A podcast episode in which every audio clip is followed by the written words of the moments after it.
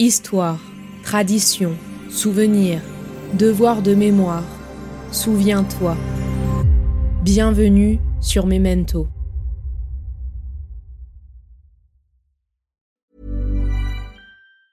Imagine the softest sheets you've ever felt. Now, imagine them getting even softer over time. I'm here to tell you about Bowl and Branch sheets. In a recent customer survey, 96% replied that Bowl and Branch sheets get softer with every wash. They're made from the rarest organic cotton and designed to get softer over time. Try their sheets with a 30-night guarantee, plus 15% off your first order with code BUTTERY. So head to B-O-L-L and branch.com today. Exclusions apply. See site for details. Hey, I'm Ryan Reynolds. Recently, I asked Mint Mobile's legal team if big wireless companies are allowed to raise prices due to inflation. They said yes. And then when I asked if raising prices technically violates those onerous two-year contracts, they said, "What the f*** are you talking about? You insane Hollywood ass." So to recap, we're cutting the price of Mint Unlimited from $30 a month to just $15 a month. Give it a try at mintmobile.com slash switch. $45 upfront for three months plus taxes and fees. Promo rate for new customers for limited time. Unlimited more than 40 gigabytes per month. Slows. Full terms at mintmobile.com. C'est à travers les histoires de ma grand-mère et les autres que j'ai compris à quel point l'effacement de leur identité, de leur culture, de leur vie même, était le, projet principal de l'Union soviétique à l'époque. Et je pense que pour moi, c'est important de garder la mémoire pour combattre cet effacement. Sinon, le projet sera accompli dans le fond. Si j'oublierais l'histoire de ma grand-mère, mes grands-parents, ma famille, on serait effacé. Moi, je serais complicite dans l'effacement.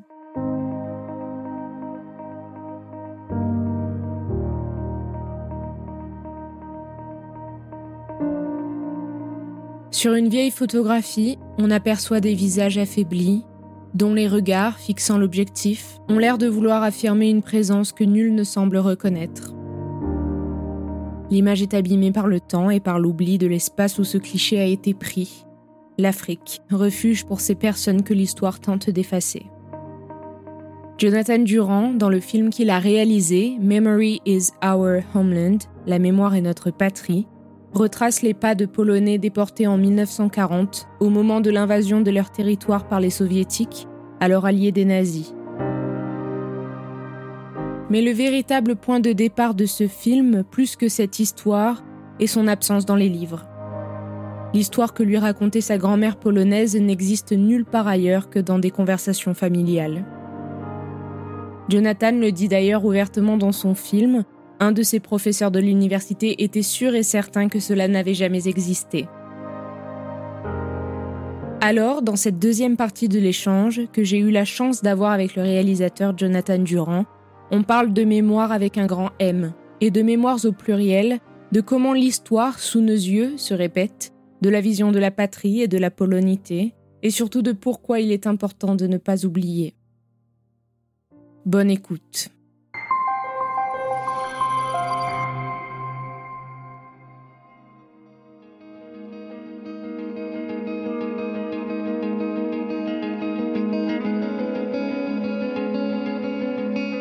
J'ai découvert le travail de Jonathan grâce à un article du Jeune Indépendant, écrit en janvier 2023, suite à une projection du documentaire qui a eu lieu à Alger. En tapant simplement réfugiés polonais en Afrique sur Internet, sur chaque ressource que je trouve, le documentaire est mentionné et des images du film sont utilisées pour illustrer les différents articles. Memory is Our Homeland est devenu donc une véritable référence et un outil de compréhension nécessaire et important de cet événement oublié. Alors comment fait-on, dix ans plus tôt, quand personne n'en parle, pour faire des recherches, pour se documenter sur un événement qui n'apparaissait à l'époque nulle part? Peut-on se sentir découragé ou avoir une période de doute? J'étais découragé par le manque de ressources que j'avais pour faire ce projet, parce que chaque étape que j'essaie d'appliquer pour des fonds, mettons au Canada, moi, j'avais de la misère à expliquer l'histoire parce que moi, je connaissais moins, évidemment que je connais maintenant. Donc, c'était difficile d'avoir les ressources pour aller accéder aux ressources, aux, archives. Mais j'étais encouragé dès le début par tout ce que j'ai pu trouver rapidement, comme petit à petit. J'ai commencé avec ma grand-mère. Après ça, on est allé visiter sa sœur en Angleterre. Il y avait d'autres amis autour qui parlaient d'une archive à Londres. Je suis allé là. À Londres, ils m'ont parlé d'une archive à Varsovie. Et donc, ça a continué un peu comme ça, petit à petit, parce que pendant la Deuxième Guerre mondiale et après, surtout, toutes les ressources, toutes les archives, comme les Polonais aussi, étaient éparpillées à travers le monde. Donc, il y avait des archives partout, à Stanford, à New York, à Varsovie, euh, à Johannesburg, etc. Donc, c'était un défi, mais c'était aussi une belle aventure d'aller accéder à tout ça pour mettre ensemble la casse-tête de cette histoire. Donc, oui, j'étais découragé plusieurs fois, mais il y avait toujours quelque chose pour me rassurer que j'étais sur le beau chemin.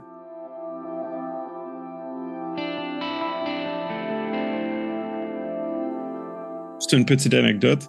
En 2009, donc plus ou moins au début de ce processus, je me suis levé un matin et je me suis dit, qu'est-ce qui se passe à Tengeru aujourd'hui? Qu'est-ce qui se passe en Tanzanie dans l'ancien camp de réfugiés?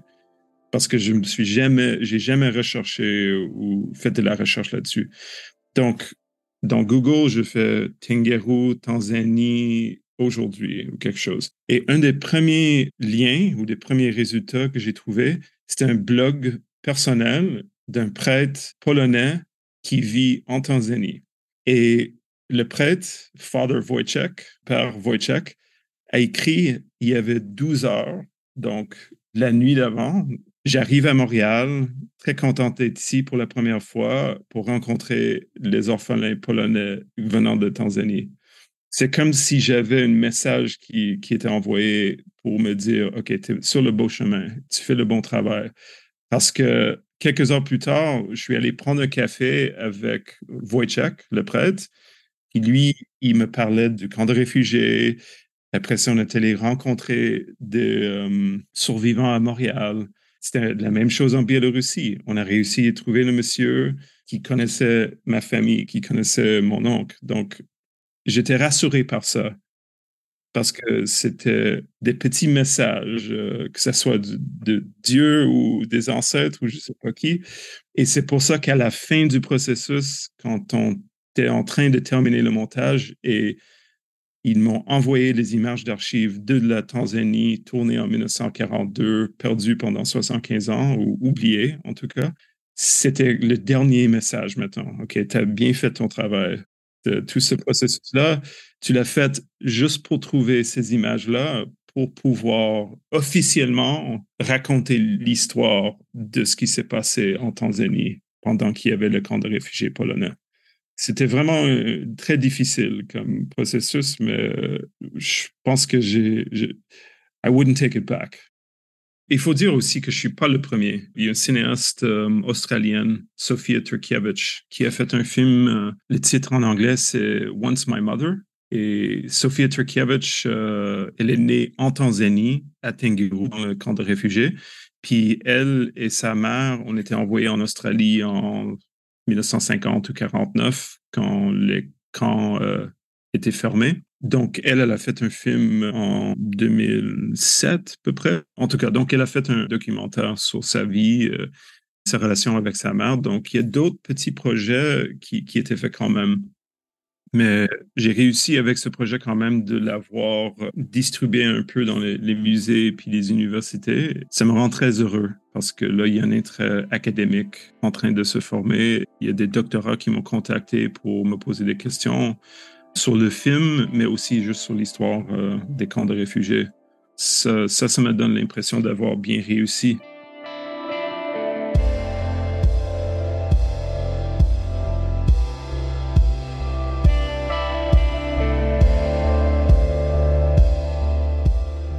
Pour parler un peu plus de mémoire, dans le film, on voyage entre la Pologne, la Biélorussie, l'Iran, la Tanzanie. Est-ce que tu vois aujourd'hui euh, une différence de mémoire entre les pays? Donc, on comprend avec le, film qu'en Biélorussie, ça a été euh, complètement effacé et que les témoignages que tu as recueillis euh, tendent à disparaître. Mais est-ce que par exemple la mémoire en Iran, elle est aussi forte que celle qui est en Tanzanie aujourd'hui? Est-ce que tu, tu arriverais à nous dire un peu les différences de mémoire qu'il y a entre les pays?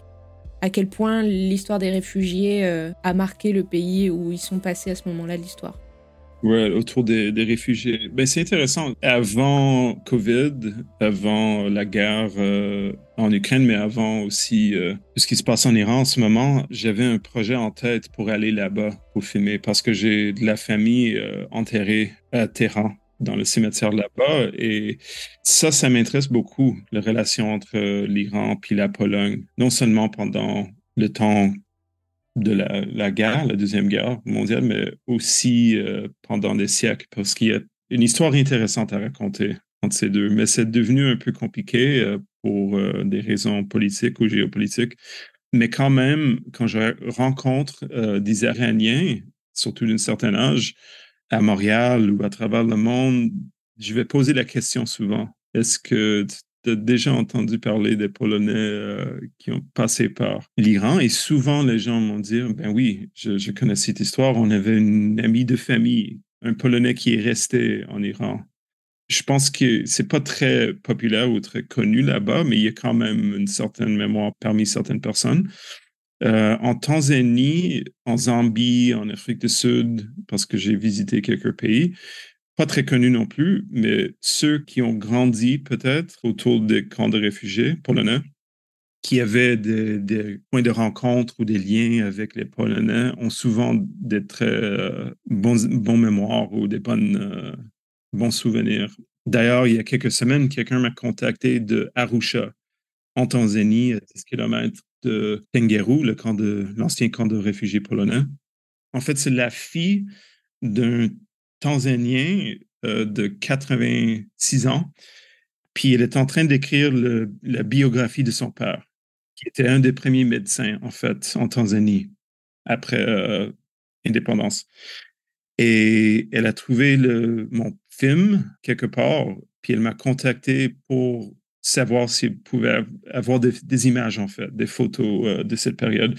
Donc, on a discuté. Elle m'a contacté. On a parlé euh, sur WhatsApp avec son père. Puis, on a parlé pendant une demi-heure parce que son père était complètement euh, estomaqué, c'est ça le mot, par le fait qu'il y ait un Canadien à Montréal qui connaissait l'histoire des Polonais avec qui lui, il a grandi dans les années 40. Donc, ça, m'a vraiment apporté beaucoup dans ma vie, vraiment, des liens euh, comme ça, des bons moments, euh, des bonnes rencontres où, je vais rencontrer un vieux monsieur tanzanien complètement par hasard et on va discuter quelque chose qui nous touche tous les deux. C'est les mémoires de sa vie propre à lui, mais pour moi, la vie familiale ou, la, mémoire euh, de ma grand-mère et de ma famille. J'ai d'autres projets en tête pour faire euh, ou à faire sur euh, l'histoire des Polonais ou l'histoire de cette euh, périple, cette odyssée.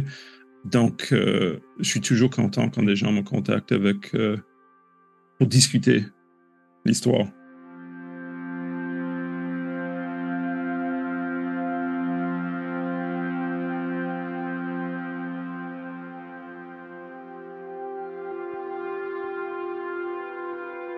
Même si c'était vraiment, euh, une, dans un sens, une toute petite ou courte euh, chapitre de l'histoire officielle de la Deuxième Guerre mondiale, pour moi, c'est une histoire importante, un chapitre importante parce que ça renverse un peu nos idées de c'est qui des réfugiés en Afrique. C'est les premiers réfugiés en Afrique, c'est les Européens. Et en même temps, les Polonais, il y avait beaucoup de tensions entre les Polonais et les Britanniques les Britanniques qui géraient les, colonies anglaises où les camps de réfugiés polonais se situaient. Parce que pour les Britanniques, les Polonais n'étaient pas tout à fait blancs. Oui, c'était des Européens, mais c'était pas des, vrais Européens, entre guillemets. Et j'ai lu des, choses aux archives en, Angleterre euh, et ailleurs, des lettres confidentielles du département ou de l'office euh, colonial où ils se parlaient entre eux, les Britanniques, de comment les Polonais comprenaient pas le système colonial et comment ils créaient des problèmes euh, pour les Britanniques dans les colonies africaines. En même temps, pour beaucoup des, vieux Africains que j'ai rencontrés en Tanzanie, en Zambie et ailleurs, pour eux, c'était très important de rencontrer des Blancs qui leur voyaient avec un regard d'égalité, en fait. Ils les regardaient comme leurs égales, ce qui n'était pas le cas pour les Britanniques. Et donc, ça, je trouve que c'est important, juste pour ajouter un peu euh, à l'histoire officielle euh, l'idée qu'on a des relations euh, dans cette partie du monde pendant cette période.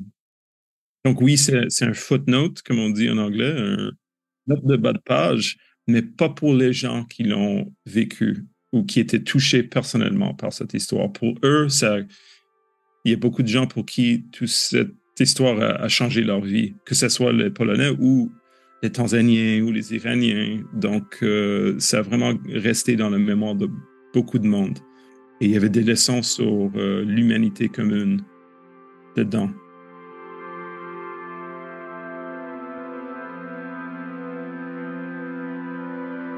Est-ce que toi, après avoir euh, fini ce film et après avoir échangé avec ces gens, est-ce que toi, ta vision du homeland, de la patrie, a changé après avoir entendu tellement de, témoignages différents?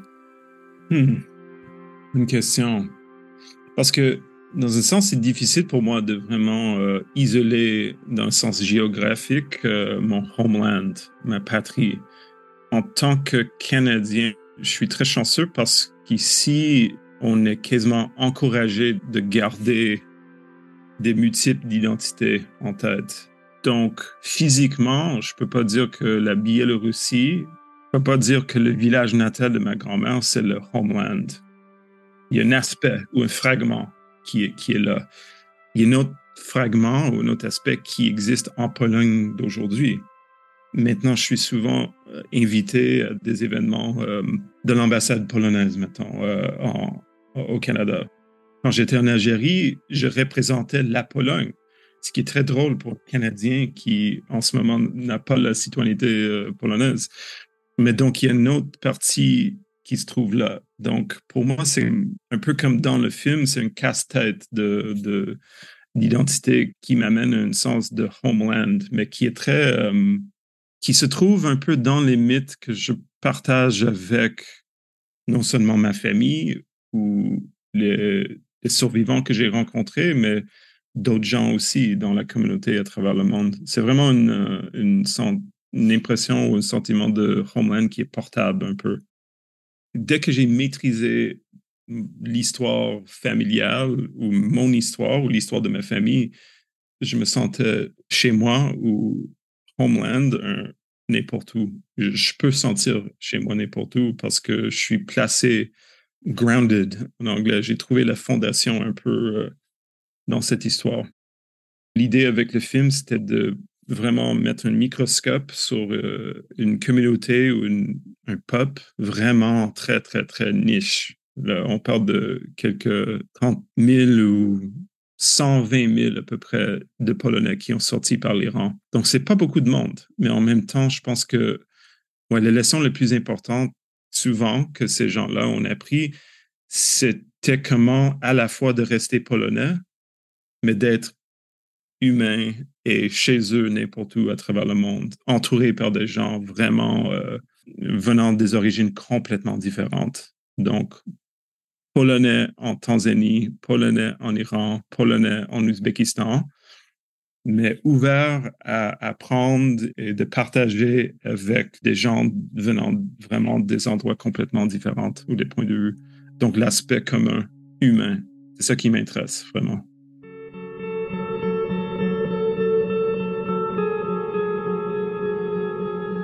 Dans son livre Les racines du ciel, Albert Camus écrivait Les racines de l'homme sont dans sa terre, dans le sol qu'il l'a vu naître et qu'il doit nourrir. Mais les racines de l'esprit ne sont pas moins nécessaires et elles s'enfoncent elles aussi dans le passé et dans le sol du monde. Plus on est fidèle à soi-même, plus on s'ouvre aux autres, plus on trouve en eux la liberté, car le monde est comme un arbre dont les branches n'ont jamais été séparées à leur origine. L'homme qui se coupe de l'arbre se coupe de sa propre force. Celui qui le respecte ne peut être qu'un homme libre. L'image de l'arbre et de ses branches, qui toutes reliées à leur origine décrite par ce texte, souligne l'interconnexion de l'humanité et la nécessité de respecter et de valoriser notre diversité culturelle pour cultiver notre propre force et liberté. Une question que tu as posée à ta grand-mère et à une autre euh, témoignante dans le film, mais auquel toi tu n'as pas répondu, par rapport à ta polonité. Aujourd'hui, euh, où est-elle cette euh, polonité? Où est-ce qu'elle repose? Tu me disais en off tout à l'heure que tu utilisais ton, nom de famille polonais pour te différencier des autres Durand. D'ailleurs, mon nom de famille polonais, Kołodziej, en polonais, euh, ça veut dire, euh, littéralement, ça veut dire fabricant de cercles. Celui qui fabrique les cercles, mais c'est charron en, québécois en tout cas, wheelwright en anglais, quelqu'un qui fabrique des roues. Mais littéralement, le mot, ça veut dire quelqu'un qui fabrique les cercles.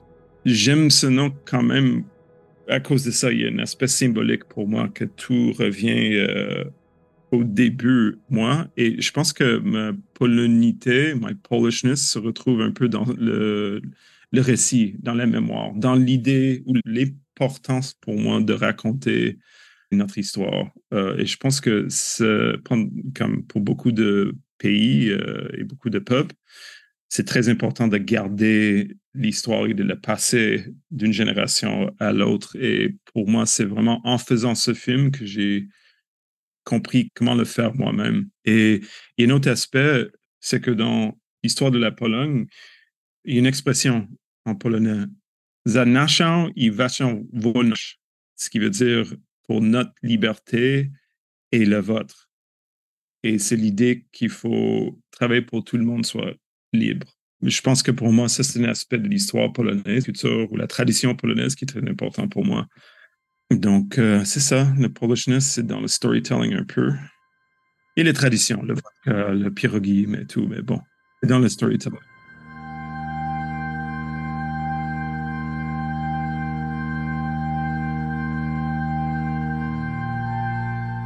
Dans son discours intitulé La signification du souvenir, Gandhi disait Le passé est notre enseignant.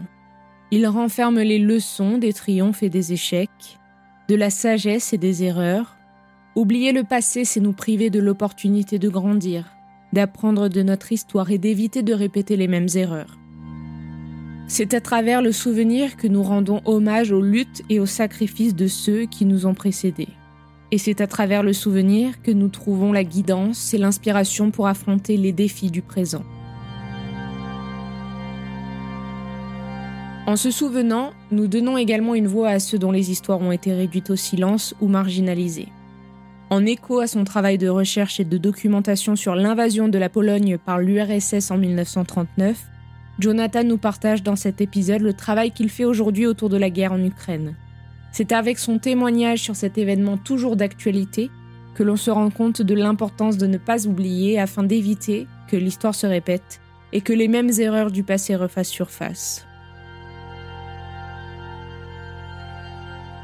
Pour ce qui est de l'Ukraine, ben, ouais, je sais pas comment aborder tout ça parce que c'est comme tout un univers, toute une expérience, mais.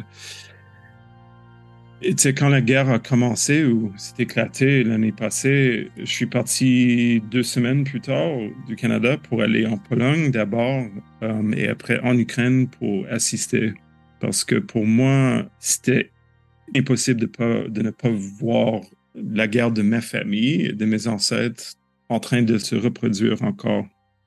Donc, euh, quand j'étais là, bon, il faut dire que la Pologne puis l'Ukraine, il y a quand même une histoire assez complexe et des fois violente entre les deux.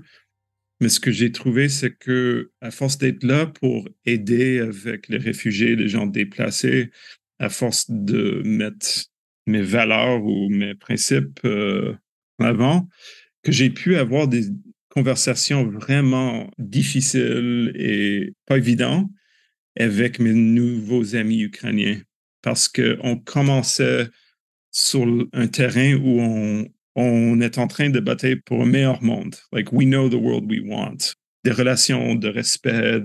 Donc, on a pu quand même abordé des sujets très lourds et avec beaucoup de trauma, en fait, avec un respect mutuel. Et pour moi, ça, c'était vraiment la recherche de tout ce temps-là, c'est de voir comment on a pu, avec les gens avec qui j'ai discuté l'histoire, mettons, comment on a pu passer au travers les moments difficiles de nos histoires partagées, de l'histoire entre l'Ukraine et la Pologne. Tandis que on voit avec la Russie qui sont en train de revisiter, de relancer, de rester dans le même euh, trauma et les mêmes euh, réflexes de violence, euh, de manque de respect pour l'autre que non seulement la Russie, mais beaucoup de pays à travers le monde ont resté dedans des siècles. Donc, ouais, c'est pour ça, ça, c'était vraiment la richesse pour moi le plus important d'être là, c'était de voir à quel point on a pu passer au travers les moments difficiles de la passé en étant là on a pu garder nos propres identités et histoires, mais en même temps de partager vraiment notre humanité commune. Et c'est ça qui m'a intéressé parce que dans cette zone de respect mutuel, on a pu avoir des conversations et des amitiés très honnêtes, très authentiques. Et je pense que c'est ça le, projet qu'il faut euh, travailler dessus. J'étais en Pologne l'année passée, au début de la guerre. Je, faisais du bénévolat un peu, d'assistant humanitaire à des réfugiés qui sortaient. Et c'était très étrange comme expérience parce que je croisais ou je rencontrais des femmes avec leurs enfants qui m'ont fait penser à ma grand-mère et ma, mon arrière-grand-mère. C'est comme si j'étais devant ma grand-mère en tant que jeune fille de 11 ans ou 12 ans et mon arrière-grand-mère, 25 ou 30 ans. Et j'ai compris un peu le, courage et le, un peu la puissance féminine matrilineal, comme le, pouvoir de toutes les mères qui sortaient de l'Ukraine avec leurs enfants, mais qui allaient garder non seulement la famille ensemble, mais l'histoire de leur pays qui quittait pendant que les, les, hommes partaient au front, mettons. Donc, j'ai vraiment vu ça euh, en temps réel cette année.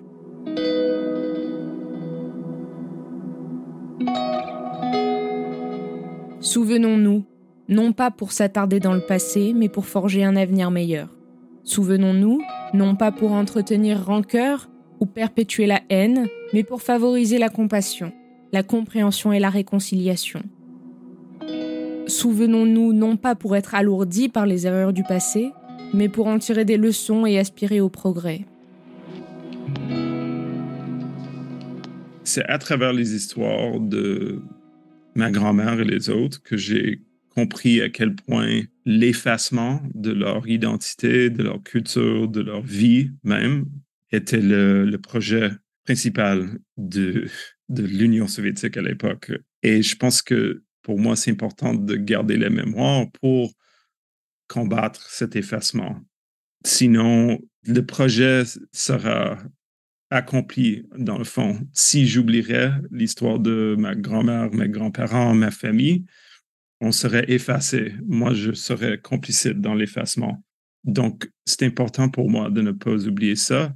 Mais d'un autre côté, je pense que c'est dans les histoires que j'ai appris, qui m'ont entouré toute ma vie, que j'ai appris la résilience, la culture et la tradition de résilience dans la famille et que je l'ai pu trouver en moi aussi.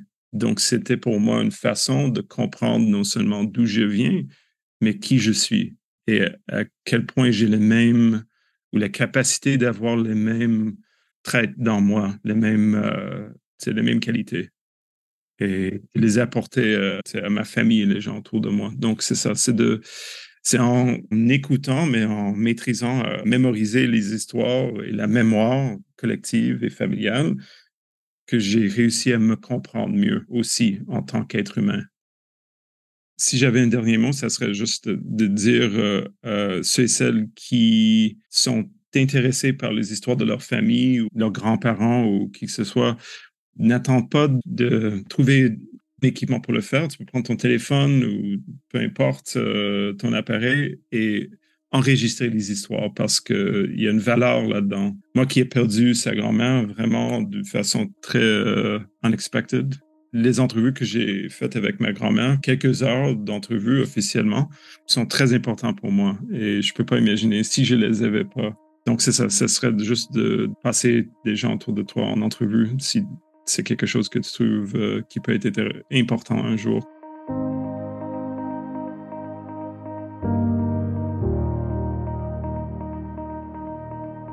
De la haute définition au 16 mm, en passant par le grain noir et blanc de portraits familiaux mais pourtant historiques, ce film documentaire est un acte de résistance et de reconstruction où l'histoire fragmentée se recompose en espace, en paroles, en photographies effacées, en documents que les livres n'ont pas pris en note, une preuve essentielle de ce que l'histoire a tenté d'effacer. En retranscrivant un travail long et laborieux et en donnant autant d'importance aux informations précises qu'aux errances de la pensée, le réalisateur canadien nous offre alors avec ce film un véritable outil pour comprendre l'histoire, un chef-d'œuvre artistique témoin de ce que beaucoup réfutent, et une matière qui permet aujourd'hui une transmission de la mémoire pour les générations futures. Je remercie chaleureusement Jonathan d'avoir accepté d'échanger avec moi en français d'avoir partagé avec sincérité ses réflexions, son processus créatif et tout ce travail de recherche d'une dizaine d'années afin de produire et réaliser ce film documentaire, qui a d'ailleurs obtenu le prix du public au festival Les Rencontres internationales du documentaire de Montréal en 2018. Memory is Our Homeland est un film réalisé par Jonathan Durand. Il est disponible à la location sur Vimeo à la demande. Le film est en anglais, mais vous avez la possibilité d'accéder à des sous-titres en français toutes les informations seront inscrites dans la description de cet épisode. Je vous remercie pour votre écoute et n'oublions pas, la mémoire est vulnérable, elle s'émiette.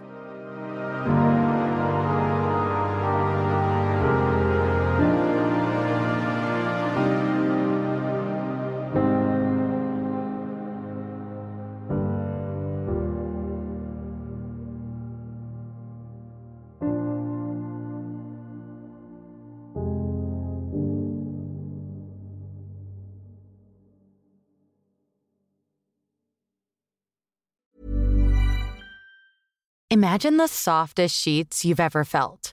Now, imagine them getting even softer over time.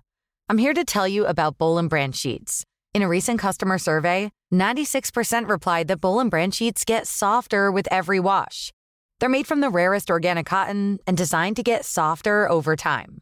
Try their sheets with a 30-night guarantee, plus 15% off your first order with code BUTTERY. So head to B-O-L-L and branch.com today.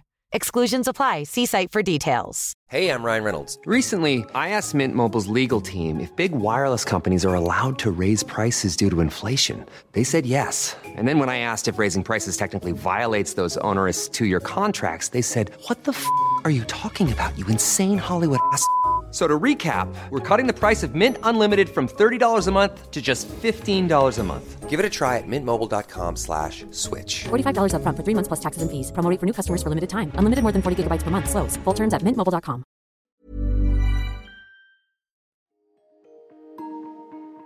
Vous venez d'écouter Memento, un podcast réalisé par les Belles Fréquences. Ce podcast est disponible sur vos plateformes d'écoute préférées Apple Podcast, Spotify, Amazon Music, Deezer ou encore Podcast Addict. Si ce podcast vous plaît, n'hésitez pas à lui mettre 5 étoiles sur Apple Podcast ou Spotify pour le faire connaître. On se retrouve sur les réseaux sociaux, at les belles fréquences.